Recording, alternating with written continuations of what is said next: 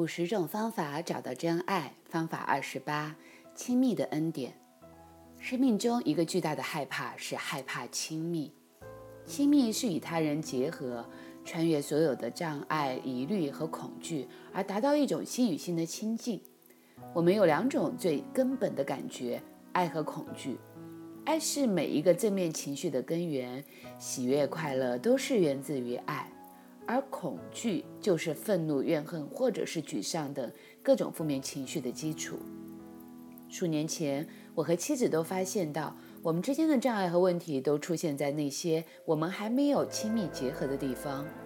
当我们能在这些层次亲密的结合，我们之间的和周遭的问题就跟着消失了。这是一个很有威力的练习，我们开始运用来解决家庭和朋友之间的问题，效果卓著。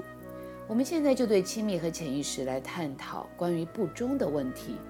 当双方出现不忠贞的经验，其中有四个核心的潜意识的运作。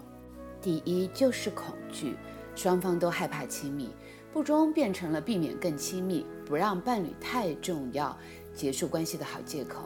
第二是权力斗争，恐惧的另外一个形式。这种争斗是一种受害的伴侣想要用以孤立自己。然后出轨的一方想借以报复或者是获取控制的方法。第三，缺乏怜悯和满足，造成幻想空虚，最后出轨。第四，情绪或性的死寂，然后让其中一个人觉得渴望尝试任何新鲜的事物。亲密是爱的呈现，有着疗愈所有问题的力量和恩典。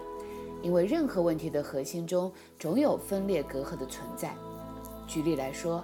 当我们生病，是因为一部分的我们感觉到切断和不被爱。假如我们可以发现整合那个部分，并非出于爱，疾病就会消失。亲密和爱的力量可以显现恩典，轻易地化解问题。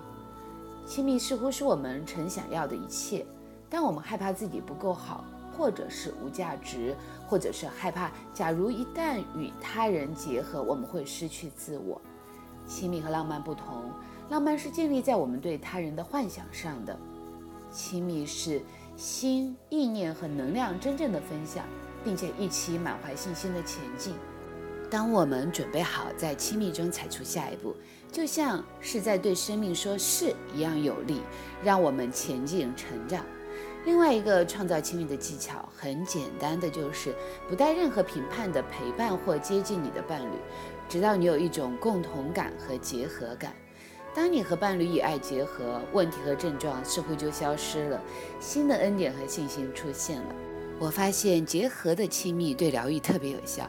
假如一方有问题而另外一方没有，或者假如双方都有问题，彼此的结合能转化问题至少一层新的经验。在关系中，随着问题一再出现与被疗愈，你的愉悦、享受和施与受的能力将会增长。通过觉察和练习，你将开始注意到疏离的出现，而让你和你的伴侣结合至新的一层次的爱与亲密，于是就带给你和周遭的人更大的成功。练习：今天以你的伴侣为对象。假如你是单身的话，选择某一个人来结合。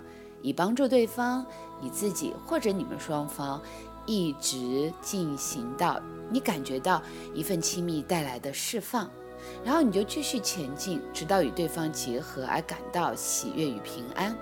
你可以进行这个练习，不论他们知不知道或在不在场，多多练习。不管是什么样的问题，这会带给你在关系中前进的力量。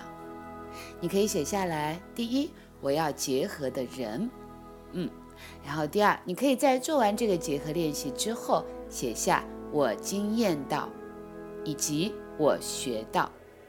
好的，亲爱的，你现在就可以来选择一个人，是你的伴侣，或者是未来的伴侣，或者是你身边的一个至亲。闭上眼睛，想象着他们就站在你的面前，而你要选择。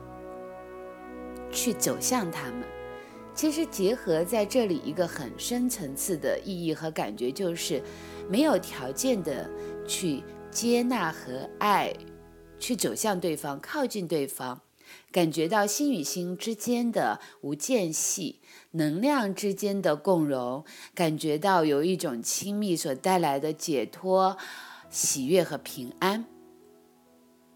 这需要你穿越你的头脑，放下你现实生活当中的所有的问题，你只要做一个选择，就是跟他去结合就好。因此，你可以运用你的想象，启动你的感觉，带着你的意愿，不断的走向对方，直到你出现了喜悦和平安的感觉，再停下来。然后，你可以把这些经验到，在这个练习里，你所经验到的感受，你所学习到的啊一些收获，你都可以写下来，好吗？嗯，好的。再次的深呼吸，深深的吸气，放松的吐气。你不是一个人，你有我陪着你。我是金莹。